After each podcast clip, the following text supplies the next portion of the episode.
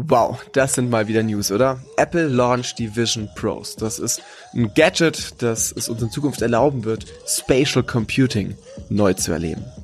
Damit geht die Company Apple mal wieder einen großen ersten Schritt und innoviert ein Produkt und macht AR und VR zum ersten Mal für die Masse zugänglich. Beziehungsweise so ganz für die Masse ist es natürlich noch nicht, weil natürlich ein Preispunkt von dreieinhalbtausend Euro und ein Look wie von der Skibrille jetzt noch nicht das Nonplusultra sind.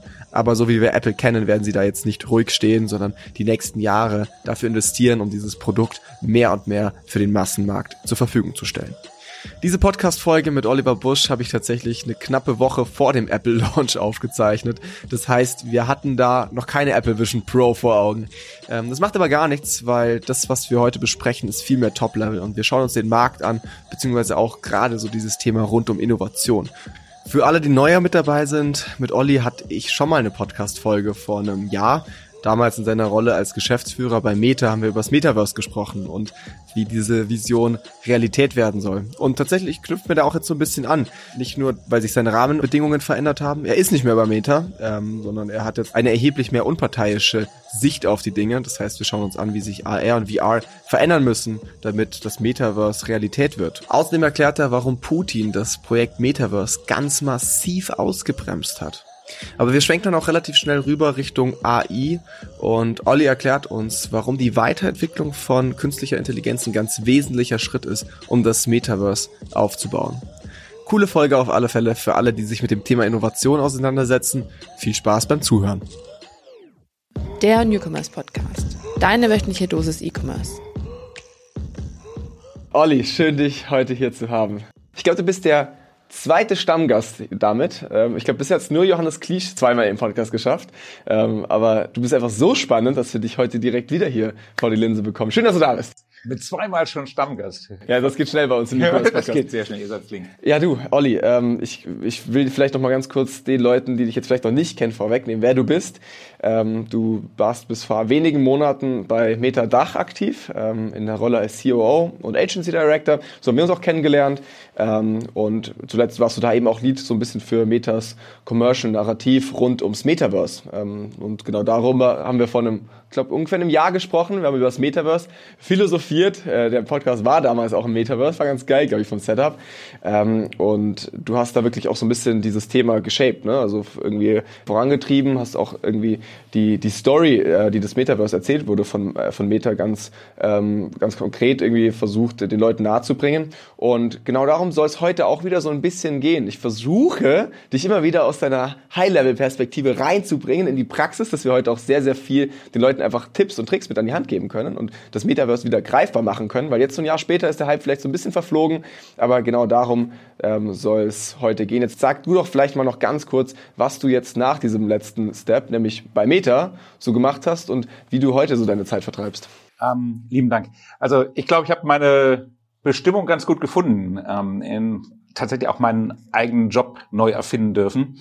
Und ähm, bin jetzt komplett in der Beschleunigung von Marketing, Sales und Organisationsentwicklung in Scale-Ups und Startups über Advisory Boards und als Non-Executive Director wie bei euch. Und ähm, das ist ein geiler Job, kann ich mir gar nicht, gar nicht vorstellen. Was ist da so dein Lieblingsmandat? Kannst du das erzählen? Ja, Du, Marwave ist schon ziemlich, ziemlich toll, das willst du doch hören. nee, geil, genau. Also auch da vielleicht Transparency weiß. Ähm, Olli ist uns als Non-Executive Director gejoint Anfang letzten Monats.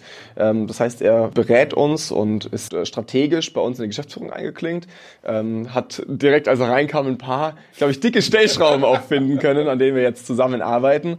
Ähm, und äh, meinem Team und mir macht sehr viel Spaß, da äh, diese krasse Expertise von Olli anzapfen zu dürfen. Ähm, und das bietest du eben auch nicht nur uns an, auch ganz ehrlich, weil dann würdest du sehr operativ werden und äh, wir können uns das am Ende wahrscheinlich auch gar nicht leisten. Äh, deswegen machst du das mit ein paar ähm, Companies. Ähm, wie, wie ist da gerade so dein Stand? Also bist du da gerade noch offen für Gespräche oder bist du jetzt eigentlich schon komplett äh, proppenvoll? Da ist noch ein bisschen Luft, aber äh, ich habe hab auch schon gut zu tun. Danke dir. So, also zurück zum Thema. Wir haben letztes Mal im Podcast hier über das Metaverse gesprochen und ähm, ich glaube, damals war das so ein bisschen im Peak der PR. Also jeder hat über das Metaverse plötzlich gesprochen. Ähm, war ja auch noch so ein bisschen Corona-Zeiten ähm, und da war natürlich auch das Thema Nähe schaffen trotz räumlicher Distanz ein ganz, ganz großes Ding, wo auch man vielleicht so ein bisschen mehr davon ausgegangen ist, dass dadurch das Metaverse jetzt schnell übergreifen kann und sehr sehr schnell irgendwie Realität werden wird so ein, eineinhalb Jahre später ist vielleicht so ein bisschen die Ernüchterung eingeschlagen bei manchen, ne? dass man äh, da vielleicht doch gar kein so großes Ding jetzt äh, in der kurzen Zeit hätte erwarten dürfen. Und wir haben letztes Jahr darüber gesprochen. Du hast auch damals schon vorher gesagt, ey, es wird ein paar Jährchen dauern, entspannt euch mal ein bisschen. Ähm, jetzt aber schon so ein bisschen meine Frage, ey, ist, dieser, ist die Metaverse-Party abgesagt und was ist vielleicht auch mit diesen ganzen Investitionen passiert, die jetzt in den letzten zwei Jahren in dieses Thema gebuttert worden ist? War das für die Katz? Gute Frage. Mir ist, wie du gerade am Anfang schon sagtest, wichtig, immer zu diesem Thema und zu allen Marketing-Innovationsthemen die Brücke zu schlagen. Und zwar die Brücke zu einer klaren Einschätzung der Richtung, wo geht das Ganze langfristig hin und was kann ich jetzt sofort als nächste Schritte tun, beziehungsweise auch was muss ich jetzt sofort als nächste Schritte tun. So war auch unsere Diskussion vor einem Jahr zum Thema Metaverse. Und äh, ja, ich sehe es genauso. Ähm, es hat sich ganz schön abgekühlt, der Hype draußen, vor allen Dingen der öffentliche Hype, der immer noch mal ein bisschen äh, unterschiedlich ist zu dem, was tatsächlich hinter den Kulissen in den Companies passiert.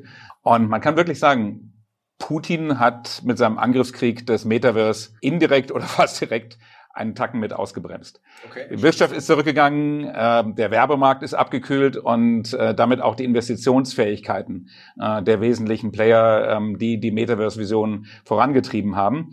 Ähm, jetzt Hardware, ähm, wie beispielsweise VR-Glasses, äh, noch zu subventionieren, damit sie schneller irgendwie verbreitet werden und draufzuzahlen, äh, ist in der aktuellen wirtschaftlichen Situation undenkbar.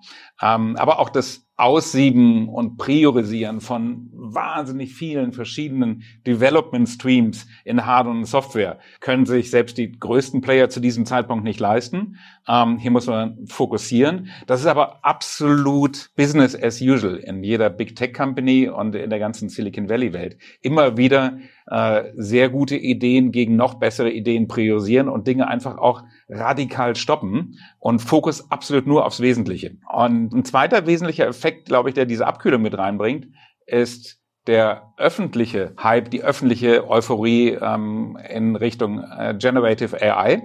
Auch das zieht extremst viel Aufmerksamkeit auf sich ähm, und ist auch super spannend fürs Marketing in mehr Dimensionen als nur Generative AI und Large Language Modeling. Aber ist auch eng verknüpft mit, äh, mit dem Metaverse und da sollten wir unbedingt gleich auch nochmal reingehen. Vielleicht noch abschließend äh, zu deiner Frage, du kannst dieses Stimmungsbild, diese Abkühlung kannst du auch aus der deutschen Bevölkerung gerade ganz hands-on rausholen. YouGov hat letzte Woche erst äh, seine Umfrage gemacht zu, was sind die Zukunftstechnologien, wo die Deutschen dran glauben, ähm, was man äh, dran glaubt, dass es landen und sich verankern wird. 14 Prozent nur noch der Deutschen glauben, dass es Virtual Reality Welten als Zukunftstechnologie geben wird, ähm, wo das auch sehr eng gefasst ist. Äh, Metaverse kann man auch viel weiter fassen. 41 Prozent hingegen äh, denken, dass sich KI etablieren wird als Zukunftstechnologie, wobei mir das eigentlich noch viel mehr Sorgen macht, was die anderen 59 Prozent äh, glauben, die das nicht als Zukunftstechnologie sehen und wie die vorwärts kommen wollen und bestehen wollen. So, Metaverse ist nicht abgesagt sondern Metaverse ist emotionalisiert in der Öffentlichkeit und auch ein bisschen rationalisiert in den Investitionen. Und äh, ich sehe nach wie vor den Vollgas mit mehr Fokus bei den größten Playern. Und genauso ist auch im Gartner Hype Cycle äh, derzeit zu finden und abgefasst, äh, die immer wieder sagen, was gerade overhyped ist und was gerade in der Ernüchterung ist und was gerade in der, in der wirklichen Etablierungsphase ist. Das Buzzword Web 3.0, das ist auf der Spitze des Hype Cycles gerade abgefasst und abgebildet. Äh, völlig zu Recht wird also bald äh, in die Ernüchterung fallen. NFT ist schon in der Ernüchterung und Metaverse, und das ist super überraschend, aber aber das sollte jeder auch mal unbedingt recherchieren äh, und sich mal ein bisschen reinlesen. Das Metaverse ist von Gartner immer noch ganz am Beginn des Hype-Cycles, der Hype-Kurve äh, abgefasst, mit einem deutlichen Vermerk. Das Ganze wird nicht in den nächsten ein, zwei Jahren die Kurve hochwandern, sondern das wird mehr als zehn Jahre dauern. Ich behaupte, es wird mehr als 15 Jahre dauern, dass das Metaverse richtig Grip kriegt. Und da muss man sich fragen wieder, okay, Richtung verstanden, was sind jetzt meine nächsten Schritte als Company, als Entscheider, als Marketing- oder Unternehmenslenker? Lass da vielleicht kurz nochmal drauf eingehen. Also vielleicht hören jetzt auch manche zu und die haben keine Ahnung, was der Gartner Hype Cycle ist. Ne? Also die, die, ganz kurz beschrieben, das funktioniert ja so, irgendwie neue Technologien unterliegen eigentlich diesem Hype Cycle immer. Ähm, es geht erstmal ziemlich steil bergauf, irgendwann erreicht es einen Peak in der Erwartungshaltung, dann gibt es einen harten Drop, äh, rauscht es auch erstmal wieder richtig hart in den Keller und dann normalisiert sich das Ganze irgendwo meistens irgendwo in der Mitte. Was Olli jetzt gerade meint, und das finde ich total spannend, weil gerade wenn man sich jetzt so die öffentliche Wahrnehmung vom Metaverse anschaut, dann würde man meinen, okay, dieser Peak ist überschritten und das Ganze ist jetzt halt irgendwie im freien Fall. Ähm, so kam es, glaube ich, rüber auch. Ne? Also ich weiß nicht, letztes Jahr hat ähm, so ziemlich jedes Medium im Wochentakt über das Metaverse berichtet und über die neuesten Kampagnen und und und. Und jetzt hörst du gar nichts mehr davon. Tatsächlich ist es hier aber ein Unterschied zwischen der öffentlichen Erwartungshaltung und ich sag mal so diesem Professional-Umfeld. Ähm, und auf dieser Hype-Cycle in dem Fall ist einfach nur unfassbar lange gestreckt. Ne? Während jetzt andere Technologien sehr schnell kamen, sich sehr schnell einpendeln, braucht das Metaverse gerade durch diese technologischen Fortschritt, der da dem zugrunde liegt, einfach unfassbar lange, um diesen Hype-Cycle zu durchlaufen. Deswegen sind wir da tatsächlich noch relativ weit am Anfang, auch wenn jetzt die öffentliche Wahrnehmung gefühlt schon eher stark abgekühlt ist, ähm, sind wir da noch sehr, sehr weit irgendwie in der Entwicklung, ähm, die, was wir noch gehen müssen. Es ist ja auch immer die Frage, wie du Metaverse definierst. Das ist ja sehr unterschiedlich. Ja. Ähm, und je nachdem, wie du es definierst, ist schon, ist der Hype schon rum oder es hat noch überhaupt gar nicht begonnen, sich zu etablieren. Ich habe vor einem Jahr damals schon gesagt, dass sich ein Teil völlig verhypt hat, wenn man sagen kann, dass zwischen überlauten Gaming-Enthusiasten und äh, Cryptocurrency-Spekulanten Dinge wie The Sandbox oder Decentraland, die virtuellen Welten, äh, zumal noch auf Flatscreens in 2D entstanden sind, ähm, die eine enorme Lautstärke produziert haben, wo ich von Anfang an gesagt habe, das wird nichts werden und die finden auch heute unter Ausschluss der Öffentlichkeit statt. Das ist der Teil, der völlig überhyped war und wahrscheinlich auch eine Blase war. Wenn dich da eingeloggt hast, wurde es als erstes aufgerufen, äh, NFTs zu handeln und Grundstücke zu kaufen. Welchen Consumer Need trifft das tatsächlich? Überhaupt niemanden, außer von Gamern und Spekulanten. Das war äh, in dieser Ausprägung eine relativ kleine Zielgruppe. Aber wenn du wirklich mal als leidenschaftlicher Konsumentenmarketer im breitesten Sinne an das Thema rangehst, dich für Zielgruppen interessierst, für Produkte, für Problemlösungen, für Needs, dann merkst du, soziale Interaktion ist ein großes Thema. Kann man soziale Interaktion in keinster Weise besser machen. Natürlich kann man soziale Interaktionen äh, weitaus besser machen und Technologie hat schon immer dabei geholfen.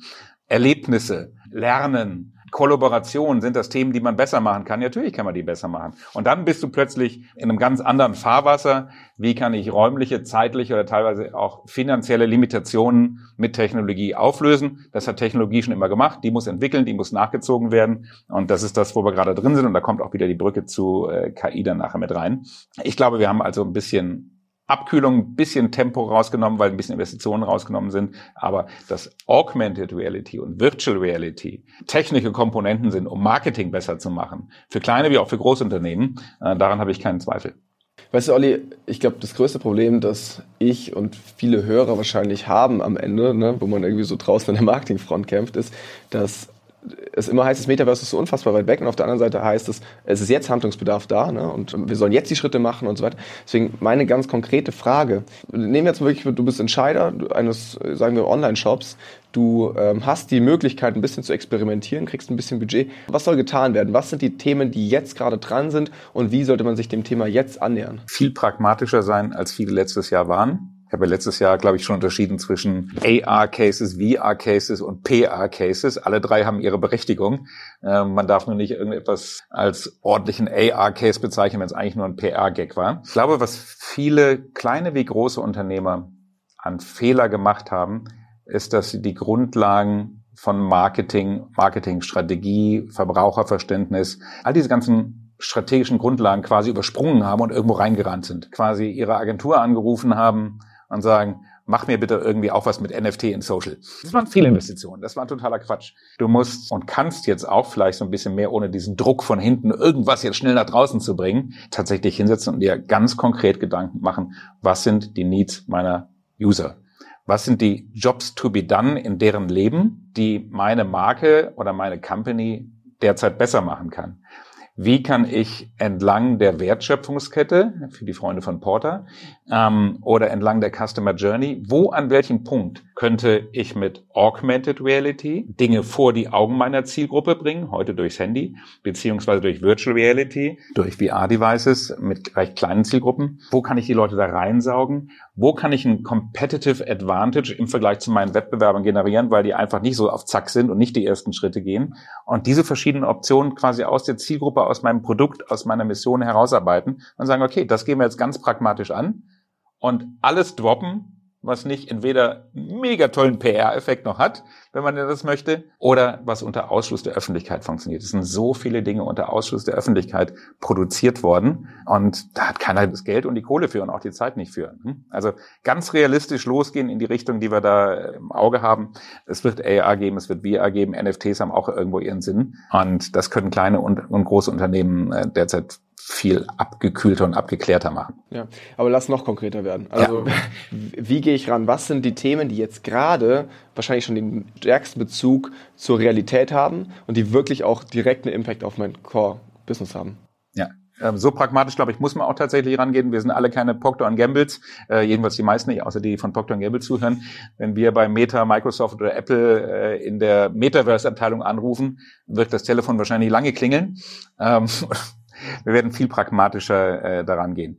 Wir haben mittlerweile in Deutschland ein ganz gutes und pragmatisches Ecosystem an Metaverse-Enablern, diverseste Agenturen, ihr im Social-Bereich, äh, die, die weiterhelfen können, andere in anderen Bereichen, die ganz nutzwertig und pragmatisch Augmented Reality, Virtual Reality und Blockchain-Lösungen an den Start bringen. Gerade habe ich so Dinge gesehen wie äh, beispielsweise von der Avantgarde Group, die NFTs, AR und VR für Marken wie Audi und Vodafone nutzt, um von irgendwie dieser One-to-Many-Media-Beschallung zu einem neuen Art von cross-medialen Marketing-Konzepten zu kommen, ähm, entlang der Customer Journey. Collect ID, eine Company, wo ich gerade drauf gestoßen bin, super interessant, die äh, für den ersten FC Köln den NFT-Schall gebastelt haben, wo ich mit dem äh, mit diesem NFT in digitale Erlebnisse reingehen kann und äh, genauso auch ins Stadion zu meinem Platz komme, ohne irgendwie noch ein Ticket zu brauchen. Oder die Company Arthur hier in Deutschland finde ich auch mal ganz äh, interessant, dass die ganz großen technischen Errungenschaften, die hier Firmen voranbringen, und das für kleines Geld äh, nicht immer aus dem Silicon Valley kommen müssen. Die arbeiten äh, unter anderem für Volkswagen, aber auch für die kleinsten Companies, auch, äh, auch ihr und wir können äh, über Arthur arbeiten. Ein Kollaborationsspezialist, einer von 150 Tools im Volkswagen-Konzern,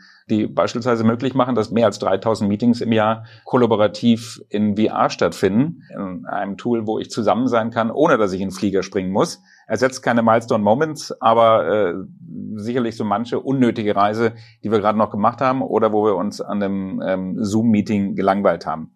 Aber du wirst jetzt fragen, was heißt das ganz, kon ganz, kon ganz, kon ganz konkret für meine Audience hier? Ich denke, die allerersten Schritte für jeden, der jetzt wirklich im Commerce-Bereich unterwegs ist, heißt ganz unbedingt jetzt sofort mit Augmented Reality Produktabbildung dort zu arbeiten, wo sie angeboten werden. Ich muss dafür nichts entwickeln, ich brauche keine eigene Developer, aber in Social Media und äh, in Amazon tatsächlich mit Augmented Reality Produktabbildung arbeiten, ist im Moment noch cool und nice für die Audience. Es wird nicht mehr lange dauern, bis das erwarteter Standard ist. Und wer noch ein Möbelstück verkaufen möchte, einen Teppich verkaufen möchte, ein Auto oder ein Schmuckstück, ohne anzubieten, dass man es sich mal in den Raum oder ähm, am eigenen Körper anschauen kann. Äh, hier meine Apple Watch. Äh, habe ich selbstverständlich das Armband vorher im Apple Store mal kurz um mein Handgelenk gelegt, äh, bevor ich auf Bestellen gedrückt habe. Ich muss mal gucken, wie das aussieht. Geht heute alles. Ist auch eigentlich schon zu banal zu erwähnen, aber wie viele äh, E-Commerce-Companies verzichten gerade darauf, das tatsächlich zur Conversion-Optimierung zu benutzen? Das führt auch genauso in diesen Virtual Try-On-Ads im Social Media rüber. Wenn ich einen Lippenstift, ein Kleidungsstück, eine Sonnenbrille verkaufe, einen Hut, nicht damit zu experimentieren und weiter zu optimieren, wie ich das absatzfördernd einsetzen kann, halte ich jetzt gerade zu dem Stand absolut sträflich. Das hat nichts mit Overhype zu tun und hat nichts mit virtuellen Welten und Gaming und NFTs zu tun. Das ist einfach Conversion-Optimierung und ist ein ganz sinnvoller Weg. Früher habe ich einen äh, Otto-Katalog gehabt mit Bildern drin. Online haben wir uns gewöhnt, dass Bilder zu Video geworden sind und Video wird zu dreidimensionalen Darstellungen mit Augmented Reality. Das ist Standard jetzt. Also Try-on-Ads und Augmented Reality Produktkatalog, das sind die wesentlichen Themen. Wenn ich junger Unternehmer bin und nicht wie die Volkswagens und Vodafones noch eine VR-Abteilung da habe, sich trotzdem offen halten und experimentieren, ebenso wie wir auch AR-Tools, glaube ich, alle jeden Tag experimentieren, damit rumspielen, dass man sich auch dem Thema VR nicht komplett verschließt und schaut, könnte ich das nächste WeMood Team Meeting vielleicht mal in ein äh, Virtual Reality Room bringen. Vielleicht sind jetzt nach Corona-Zeiten meine Leute verstreuter denn je. Ganz sicher sind sie verstreuter denn je. Und ich kriege sie nicht immer regelmäßig zusammen. Ich möchte sie nicht zusammenfliegen. Ich möchte immer nicht darauf verzichten, zusammen zu sein. Also nutzt solche Collaboration-Themen. Da könnt ihr auch gemeinsam an Whiteboards gehen und Produkte anschauen und basteln und tun. Und Thema, was ich auch spannend finde, jetzt sofort sich anzuschauen, ohne irgendwas selber entwickeln zu müssen, ist die Wissensvermittlung über Virtual Reality an Premium-Zielgruppen. Also meine Investoren, kleine Premium-Kundenkreise, Influencer beispielsweise, dass ich hier Virtual Reality nutze, um Leuten nicht nur einen Text vor die Nase zu halten, ein PDF oder nur in ein Video reinzuzwingen, sondern dass ich Sachen erleben lasse. Und dafür brauche ich keine teure Entwicklungsabteilung. Das, das ist alles da und damit einfach mal rumexperimentieren. Das heißt, zusammengefasst muss man aber ehrlich sagen, VR vielleicht weniger jetzt noch für so den Marketing-Use-Case, mehr für, ich sag mal, interne Schulungen, Meetings, vielleicht auch eben Schulungen nach extern, ne, irgendwie Produktvorstellungen oder sowas. Muss man ehrlich sein, so jetzt gerade Marketing sehe ich da gerade für die Masse einfach noch sehr, sehr wenig Möglichkeiten, weil auch nicht jeder ein Gadget daheim hat. Ne? AR wiederum super spannend, ähm, Virtual Try-Ons wirklich vorne raus in der Werbung oder dann auf der Webseite ein 3D-Modell, das du dir ums Handgelenk legen kannst oder den Lippenstift, den du ausprobieren kannst oder die Brille, die du aufsetzt. So, und ich meine, das ist ja auch irgendwie so ein bisschen ein No-Brainer. Ne? Ich meine, die, die es nicht interessiert, die nutzen es nicht, aber die, einfach da noch einen Button mit dazu zu fügen, von wegen, hey, jetzt ausprobieren. Ähm, die, die es spannend finden, nutzen es. Ne? Ich habe im Vorfeld noch kurz geguckt, so es gibt diverse Studien, die zeigen, dass Verbraucher das spannend finden. Ne? Und teilweise auch, dass ein Großteil der Nutzer sagt, hey, sie finden das hilfreicher als Bilder. Ne? Und ich glaube, das ist schon was, wo man jetzt einfach relativ gut drauf aufspringen kann, wenn man es sauber macht. Ne? Also ich kenne dann schon auch so die Online-Shops, da ist das dann irgendwie so halb verbuggt und dann kann ich mir auch gut vorstellen, dass die Conversion Rate auch ziemlich schnell wieder in den Keller geht. Ähm, aber ich glaube, wenn man das sauber aufsetzt, dann ist das auf jeden Fall ein Treiber. So, jetzt hast du vorher gesagt, da, da lasse ich dich jetzt nicht los, du hast vorher gesagt, dass das Metaverse und AI enger verwoben ist, als man vielleicht vermutet. Und das ist, finde ich, total spannend, weil gefühlt hat der ganze Hype um künstliche Intelligenz so ein bisschen den Hype ums Metaverse abgelöst. Ne? Und das war so ein fließender Übergang. Jetzt sagst du, dass die beiden Themen aber recht nah eigentlich beieinander liegen. Das musst du erklären. Ja, tatsächlich. Ich glaube, hinter den Kulissen ähm, sieht man, dass zwar priorisiert wurde, ein paar Dinge einfach mal zurückgestellt wurden, ein paar sehr bullish Investitionen ähm, in AR und VR gerade mal pausiert sind ähm, oder abgesagt. Aber am Ende läuft ja da alles weiter. Und auf der KI-Seite ist jetzt die ganze Öffentlichkeit. Aber tatsächlich ist Artificial Intelligence ein ganz integraler Bestandteil von allem, was da in AR und VR entwickelt wird und passiert.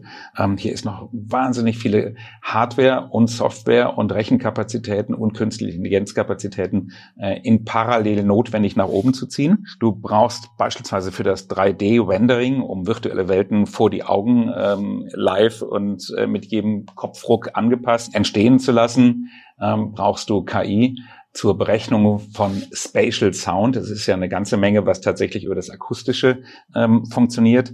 Für die Emulation von Stimmen beispielsweise, aber auch für Live-Übersetzen. Wir werden uns ja irgendwo ähm, in Augmented Reality und Virtual Reality auch mit Leuten auf anderen Kontinenten in der eigenen Sprache äh, unterhalten. Auch daran wird gearbeitet. Auch das ist alles KI.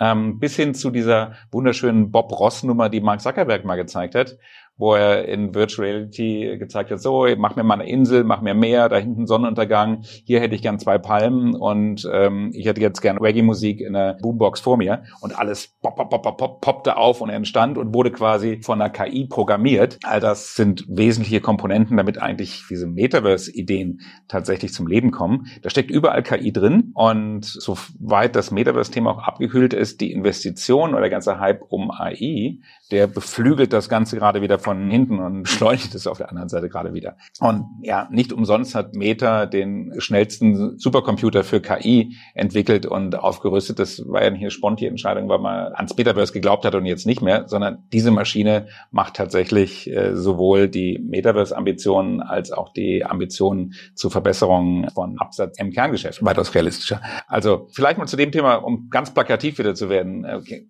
Kennst du Chat PDF? Nicht Seit Nicht ChatGPT, ja, sondern yes, ChatPDF? Yes, Sir, aber erklär gerne mal. ChatPDF äh, finde ich ein ganz gutes Beispiel, was das ein bisschen transparent macht, sowohl im Hier und Jetzt als auch in der Vision. Hier kann ich ein PDF hochladen und mich mit Hilfe von ChatGPT mit diesem PDF unterhalten. Ich kann bitten, es für mich zusammenzufassen, damit ich die 100 Seiten Rechtstext zum Beispiel nicht lesen muss. Rückfragen stellen, nochmal zurückkommen, nochmal eine Sache nochmal zusammenfassen, herausarbeiten lassen. Einfach eine Interaktion, als wäre es ein Mensch. Und äh, wenn ich mir das jetzt vorstelle, im Moment mache ich das in reiner Textform.